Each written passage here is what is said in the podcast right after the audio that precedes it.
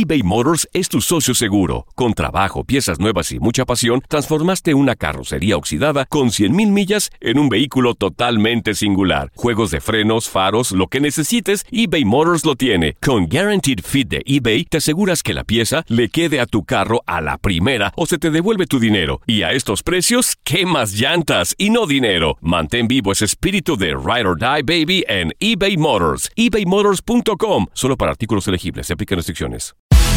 El fútbol americano de la NFL tiene su espacio en Tu DN Radio, Tu Zona Roja, donde analizamos, platicamos, debatimos todo lo que rodea al deporte de los emparrillados.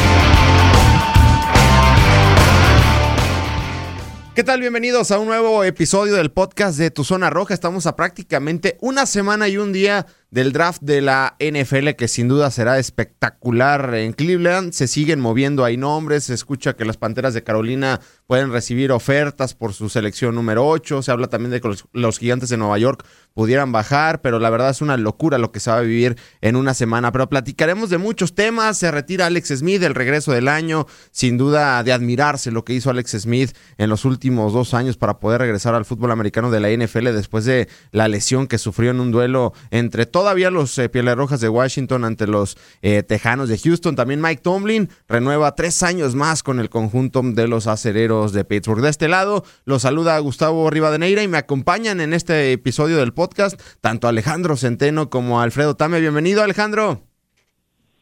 Qué gusto saludarte, Gus. Un placer. Un abrazo para Alfredo, por supuesto, también.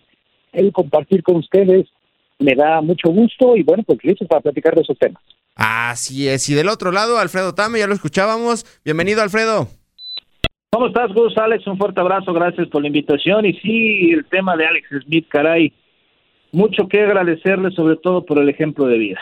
Sin lugar a, dudas, Alex Smith eh, sufrió una fractura terrible, ¿no? De una de sus piernas hace prácticamente dos años y medio en un juego entre todavía los Pieles Rojas de Washington ante los Tejanos de Houston, 17 cirugías, estuvo a punto de perder su vida, pero él quiso regresar al fútbol americano de la NFL, no por el dinero, porque pues él ha ganado muchísimo dinero a lo largo de su carrera, sino para que sus hijos que ya tenían eh, edad avanzada, pues lo pudieran ver jugando al fútbol americano de la NFL. ¿Qué te pareció toda esta noticia, Alex? Pues mira, yo me lo esperaba, sinceramente, el retiro de Alex Smith ya después de 16 años en la liga, un hombre de 36 años de edad, que difícilmente iba a poder ser titular ya en la NFL. Sí fue muy emotivo verlo el año pasado regresar después de esa terrible lesión, que pues un mal procedimiento casi le provoca la pérdida de la pierna entonces, el verlo una vez más en el campo de juego es una gran historia, es una gran historia de vida, de pundonor, de, esfuerzo, es una historia hollywoodesca, si tú lo quieres ver así, eh, con un final pues que, a todo el mundo eh, pues nos conmovió. El ver a Alex Smith, la verdad es que le fueras o no al equipo, en este caso a Washington, o, o apoyaras a los equipos donde estuvo Alex Smith, la verdad es que se lo reconoces. Pero también creo que difícilmente iba a ser la titular en la NFL, difícilmente iba a poder regresar a un nivel de excelencia o al más cercano a su mejor nivel, pues porque también la misma cirugía creo yo que, que de alguna forma lo tenía un poco limitado. Entonces yo creo que es correcto que, que de alguna manera ya diga adiós a la NFL y pues se le recordará por eso, ¿no? Y también creo que se le recordará por ser un coreback que creo yo quedó a deber de las expectativas que generó. No podemos olvidar que Alex Smith fue una primera selección global en 2005 por San Francisco y pues desgraciadamente creo que no cumplió nunca con la expectativa que se generó al ser una primera selección global. Y que en ese draft en el 2005 fue elegido Aaron Rodgers eh, por los empacadores de Green Bay, ¿no? Es de lo que se habla, ya se recuerda de ese draft del 2005. ¿Qué te pareció en general? Quería ir a San Francisco. Sí, y, de hecho, pues jugó por allá, ¿no? En la Universidad de, California. Pero bueno, Alex Smith, eh, la realidad de, las cosas, tuvo grandes momentos con San Francisco, pero no dio el estirón. Terminó perdiendo la titularidad por una lesión con Colin Kaepernick, fue suplente en aquel Super Bowl ante los eh, Cuervos de Baltimore, tuvo buenas temporadas también con Kansas City, sirvió de puente para Patrick Mahomes, pasó con Washington y, y le sucedió esa terrible lesión contra eh, los Tejanos de Houston, pero en general, ¿qué te parece esta noticia, Alfredo, de, Alex Smith? Pues como dice Alex, ¿no? un poquito ya esperada, sabíamos que iba a ser muy difícil que alguien lo quisiera tomar.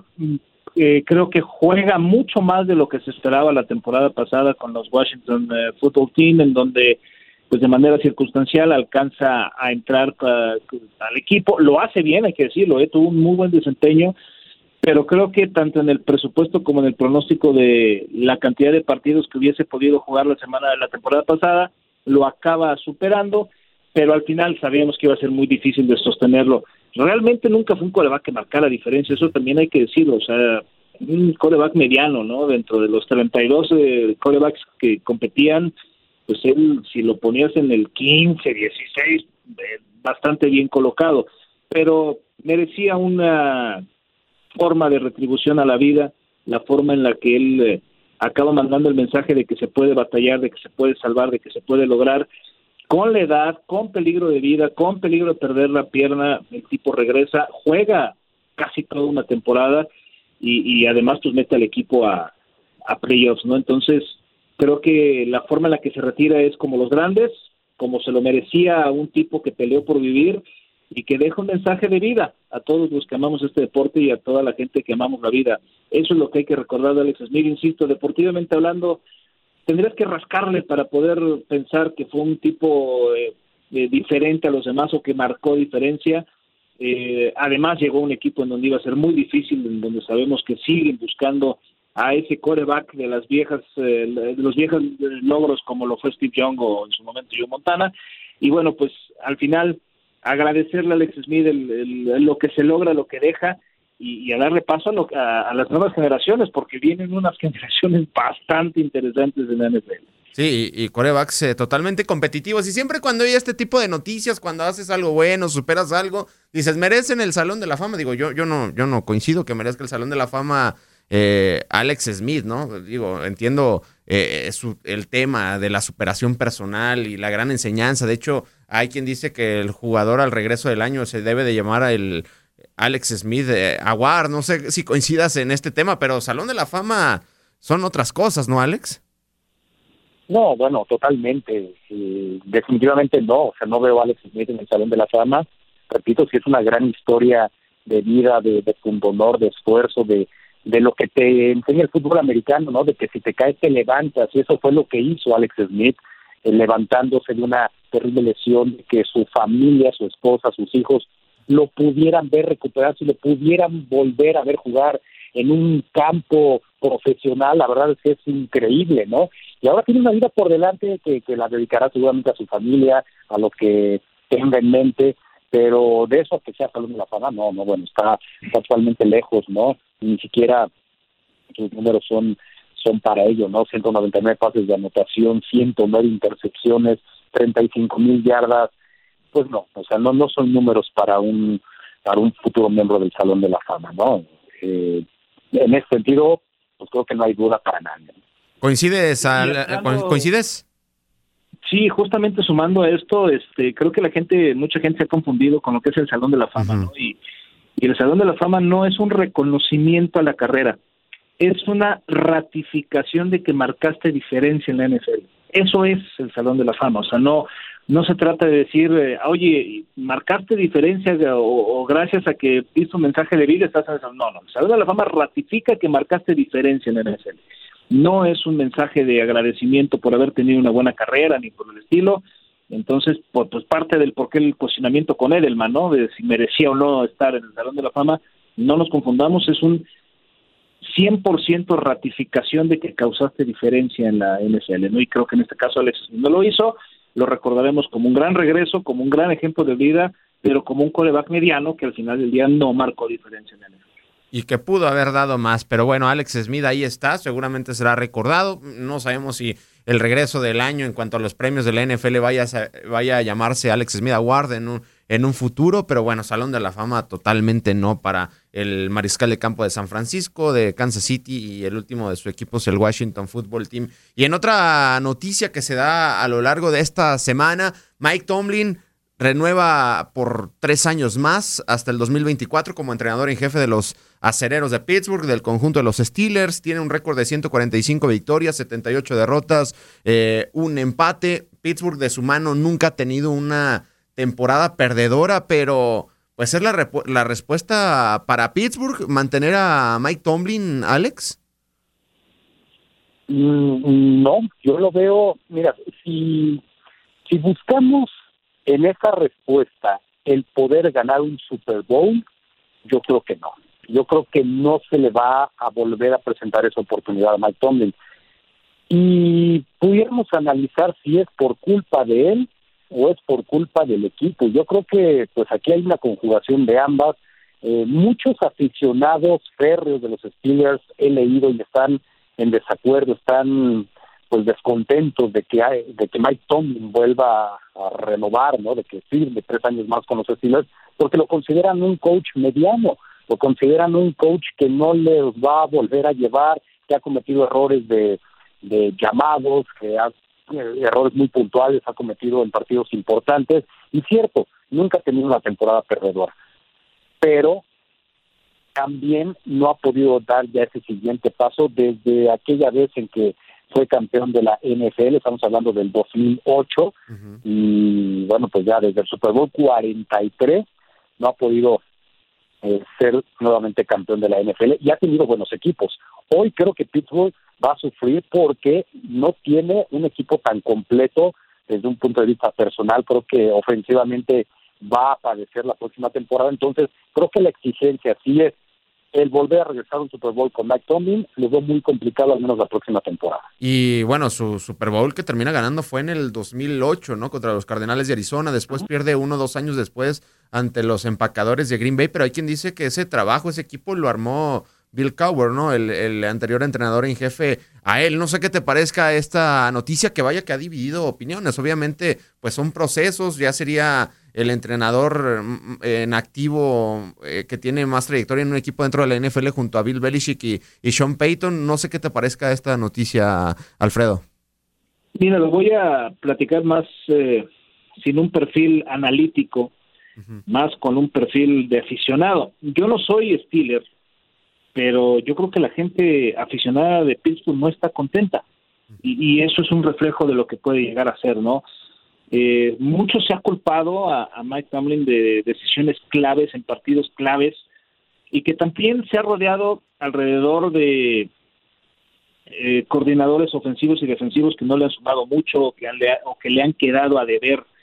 La realidad es que a mí me gusta Mike Tomlin, creo que es un tipo que conoce, que sabe que es buen motivo, tiene una buena relación con sus jugadores, ha cortado cuando ha tenido que cortar a jugadores de la talla de Lesion Bell, eh, que entendemos justamente toda la, circunstancia que venía alrededor de él.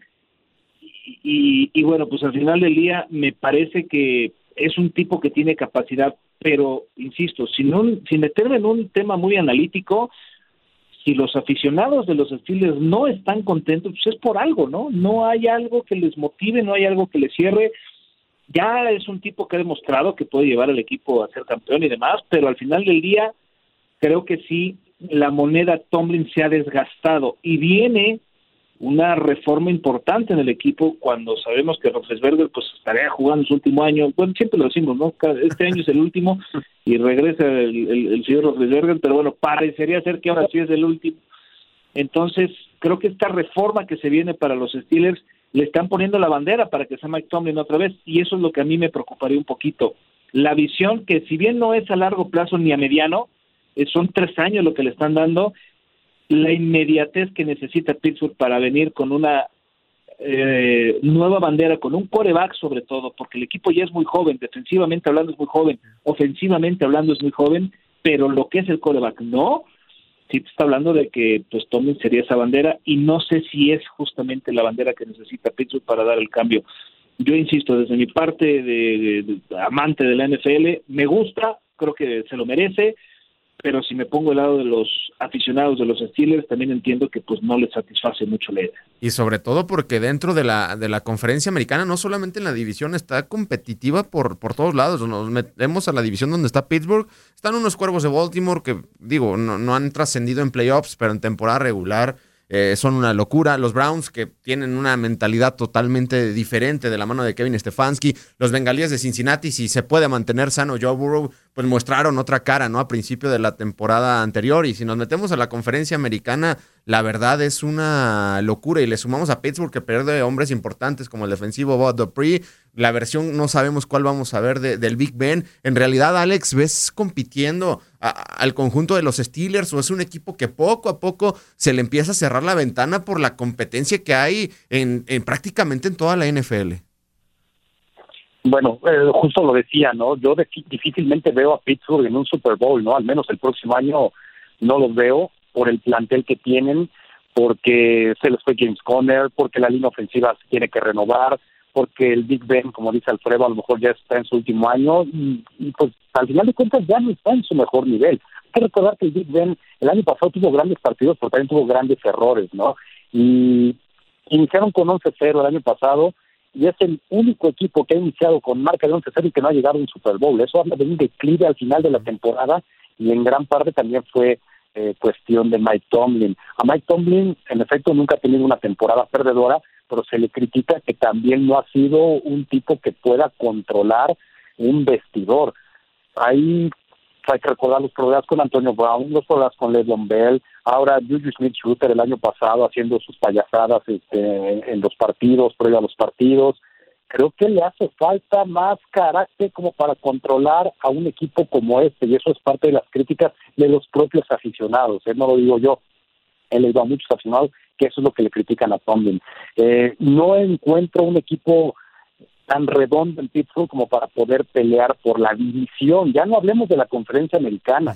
Yo creo que en estos momentos está mucho más fuerte Baltimore y los propios Browns para, para pelear el primer lugar de esa división y yo pondría ya en un tercer escalón a Pittsburgh en esa división y muy cerca a Cincinnati. Entonces, pues definitivamente no veo a Pittsburgh peleando pues eh, por llegar a, la postemporada, bueno, al postemporada tal vez sí, no a playoffs tal vez sí puedan llegar, pero a un Super Bowl no. O sea, hay equipos que en estos momentos son, son superiores. y para la siguiente temporada del Big Ben, que podría ser la última, bueno, todavía no se confirma, también perdieron a, su centro, ¿no? Mike Ponzi, que se terminó retirando dentro de la NFL. Sí, no, la verdad es una baja muy, muy importante. Y antes de despedirnos ya de este episodio del podcast, eh, platicar rápidamente eh, poquito del draft que se viene la próxima semana. Em, Alfredo, se habla, oye, Trevor Lawrence va a ser jugador de, los Jaguares de Jacksonville, Zach Wilson parece ser jugador de los Jets de Nueva York, pero ¿quién va a ser para ti la tercera selección con los 49 de San Francisco? Si no se movieron para agarrar un coreback, eh, no lo entendería. Eh, no sé si sea Zach el que alcance la verdad, porque creo que con lo que acaba de, con lo que pasó con Bradford, con los Jets, me parece que iba a estar la disputa, pero sin duda es una de las dos opciones que tiene San Francisco, ¿no? Entonces, eh, creo que vamos a tener tres corebacks en las primeras tres primeras elecciones. Está muy claro para Jacksonville, está muy claro para los Jets, está muy claro para San Francisco. Entonces, habrá que esperar solamente por quién cantan los Jets y, y, el que se quede pues, será la opción perfecta para San Francisco que al final del día para eso se movió. No veo otra opción por la cual se esté dando se estén dando estos movimientos en, en, el, eh, en, el próximo draft. Claro, y, por algo hipotecaron su franquicia, dieron tres primeras elecciones de, de, de, primera ronda para ascender a esa tercera posición. Para ti, ¿quién va a ser el elegido, Alex, por los 49 de San Francisco? Algunos dicen Mac Jones, algunos dicen Trey Lance, algunos dicen que Kyle Shanahan quedó encantado con Justin Fields. Si tú fueras el, coach y el gerente general de San Francisco, ¿a quién tomas? Híjole, es difícil, ¿eh? porque ahí es realmente lo que les va a dejar los Jets yo también estoy seguro que después de que Sam Darnold salga los Jets, van a ir por Sam Wilson, eh, que es el que está mejor calificado, ¿no? Después de Trevor Lawrence. Entonces, de los de las tres opciones que hay, Trent Rance, eh, Justin Fields y Matt Jones, híjole, yo me iría por Justin Fields. Porque me parece un coreback más atlético, un coreback que, pues, que puede ser mucho más dinámico, aunque para mí Mac Jones sería algo muy similar a Jimmy Garoppolo. Entonces, si quieres renovar realmente esa ofensiva, tienes que poner un quarterback de mayor movilidad, más dinámico, con buen brazo, y ese para mí es Justin Fields. Trey Lance ahora tengo mis dudas porque al final pues no participa en un equipo que, que, que juegue contra eh, los equipos más poderosos de la NCAA, ¿no? Y creo que esa es una de las dudas que hay sobre Trey Lance, eh, el nivel que enfrentó en el colegial, algo que sí enfrentó Justin Fields y Mike Jones al enfrentarse ante los mejores equipos del college, ¿no? Entonces, yo creo que será entre Mike Jones y Justin Fields y yo me decantaría por Fields. Y quién sabe si sean cuatro corebacks en las primeras diez selecciones o hasta cinco, porque se habla de que los halcones de Atlanta que tienen la cuarta selección han recibido llamadas, eh, propuestas para pues cambiar esa selección. Las Panteras de Carolina también, que después de haber pues llevado, eh, traído más bien a, la franquicia Sam Darnold, pues tienen esa posibilidad de, negociar por esa octava selección. Va a ser una verdadera locura el próximo 29 de abril y estaremos platicando seguramente en este espacio de la situación, ¿sí? Fíjate, de Atlanta, yo no descartaría que también fueran por un coreback, por no pensando en que vaya a ser el titular. O sea, puede seguir Matt Ryan como titular y uno o dos años de aprendizaje para el que seleccionen, yo creo que sería un buen movimiento pensando en la renovación también con los, con los Falcons, ¿no? ¿Tú crees que podría ser esa opción, Alfredo, con el conjunto de los Falcons? Porque también Matt Ryan, digo, todavía tiene algo en el, en el tanque de gasolina, pero no, no deja de ser ya alguien de 36, 37 años. Tato, eh, y si no te haces de un buen coreback en esta camada que vienen extraordinarios corebacks, creo que vas a perder el tiempo. Y sí, que mejor que pueda convivir quien creas que pueda ser tu coreback franquicia con quien lo ha sido en los últimos años, ¿no? Entonces sería muy inteligente por parte de los eh, Hawks el poder tomar, eh, perdón, de los Hawks, de los Falcons, el poder tomar eh, desde ahorita y que convivan un año, una temporada, con quien va a ceder el, cetro, ¿no? Entonces, para mí sería el movimiento inteligente. Y una verdadera locura lo que se va a vivir en Cleveland la, la, próxima semana. Muchos cambios habrá. También se dice que los gigantes de Nueva York quieren bajar de esa posición número 11. No, no sé por qué jugador, pero bueno, una verdadera locura. locura está Micah Parsons. ¿Ya aburrieron de Daniel Jones? ¿Mande? ¿Cómo? ya se aburrieron de Daniel Jones. Yo todavía no me aburro, Alex. Entonces, si quieren bajar. yo creo que si se mueven es por el liniero ofensivo. Por el de Northwestern, ¿no? Exactamente. Slater, creo que se llama Slater. Y, o también. Eh, la verdad no tengo el nombre, pero es, es el ranqueado número uno de la línea ofensiva.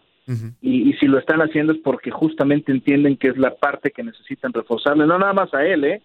sino a todo el ataque para que ya no haya lesiones. No, y a eso le sumas de que eh, en los últimos 10 años han elegido infinidad de, de, linieros ofensivos, Eric Flowers, Andrew Thomas, ninguno ha funcionado. Digo, Andrew Thomas va a entrar a su segundo año, pero pues no dudaría que, bajaran por, por, un, por un liniero ofensivo. podrían sorprender en la parte de receptores. Sí. Que también saben que los receptores los tienen muy delicados. Sabemos que salió Tate, o sea, al final del día, eh, Shepard sería el que se estaría quedando como el número uno y, creo que eso sería interesante. Sí, acaba llegando gente nueva y tienen movimientos interesantes, son los equipos que más se han movido en la temporada baja, pero creo que también podrían saltar por un receptor, entonces claro. No, y, y, se habla también de que, por ejemplo, Kenny Goladay eh, está a una lesión de que los gigantes de Nueva York tengan a los mismos receptores del próximo año. Y tienes a Jamar Chase, que seguramente se va a ir con Miami, no sabemos. Devonta Smith, dicen que se enamoró de David Gartleman, o también está Waddle, ¿no? El, el de, la, de, la Universidad de Alabama. Entonces, yo no lo vería mal que se fueran por un receptor. No, sí, porque lo de y sabemos que llega, pero llega más tocado que las mañanitas en 12 de diciembre, ¿no? Entonces va a ser difícil, ¿no? No está fácil pensar que, que él va a ser tu, tu receptor insignia franquicia para los próximos años. Así que agárrate, Alex, ¿eh? El próximo, la próxima temporada. Gustavo, este es un podcast serio, por favor. no, no, nada. Y que estaremos eh, platicando de, de este tema. Muchísimas gracias, Alex. Un abrazo, como siempre. Ya platicaremos de, de cómo pinta la próxima temporada en su momento. Abrazo para ambos. Muchísimas gracias, Alfredo. Abrazo, Gus, abrazo, Alex, y qué, qué bueno que esa división la va a acabar ganando Washington. Nosotros llegamos a su fin al podcast de Tu Zona Roja, Alfredo Tame, Alejandro Centeno y un servidor Gustavo Rivadeneira. Muchas gracias. Llegamos a su fin, pero te esperamos con más emociones en el siguiente episodio de Tu Zona Roja.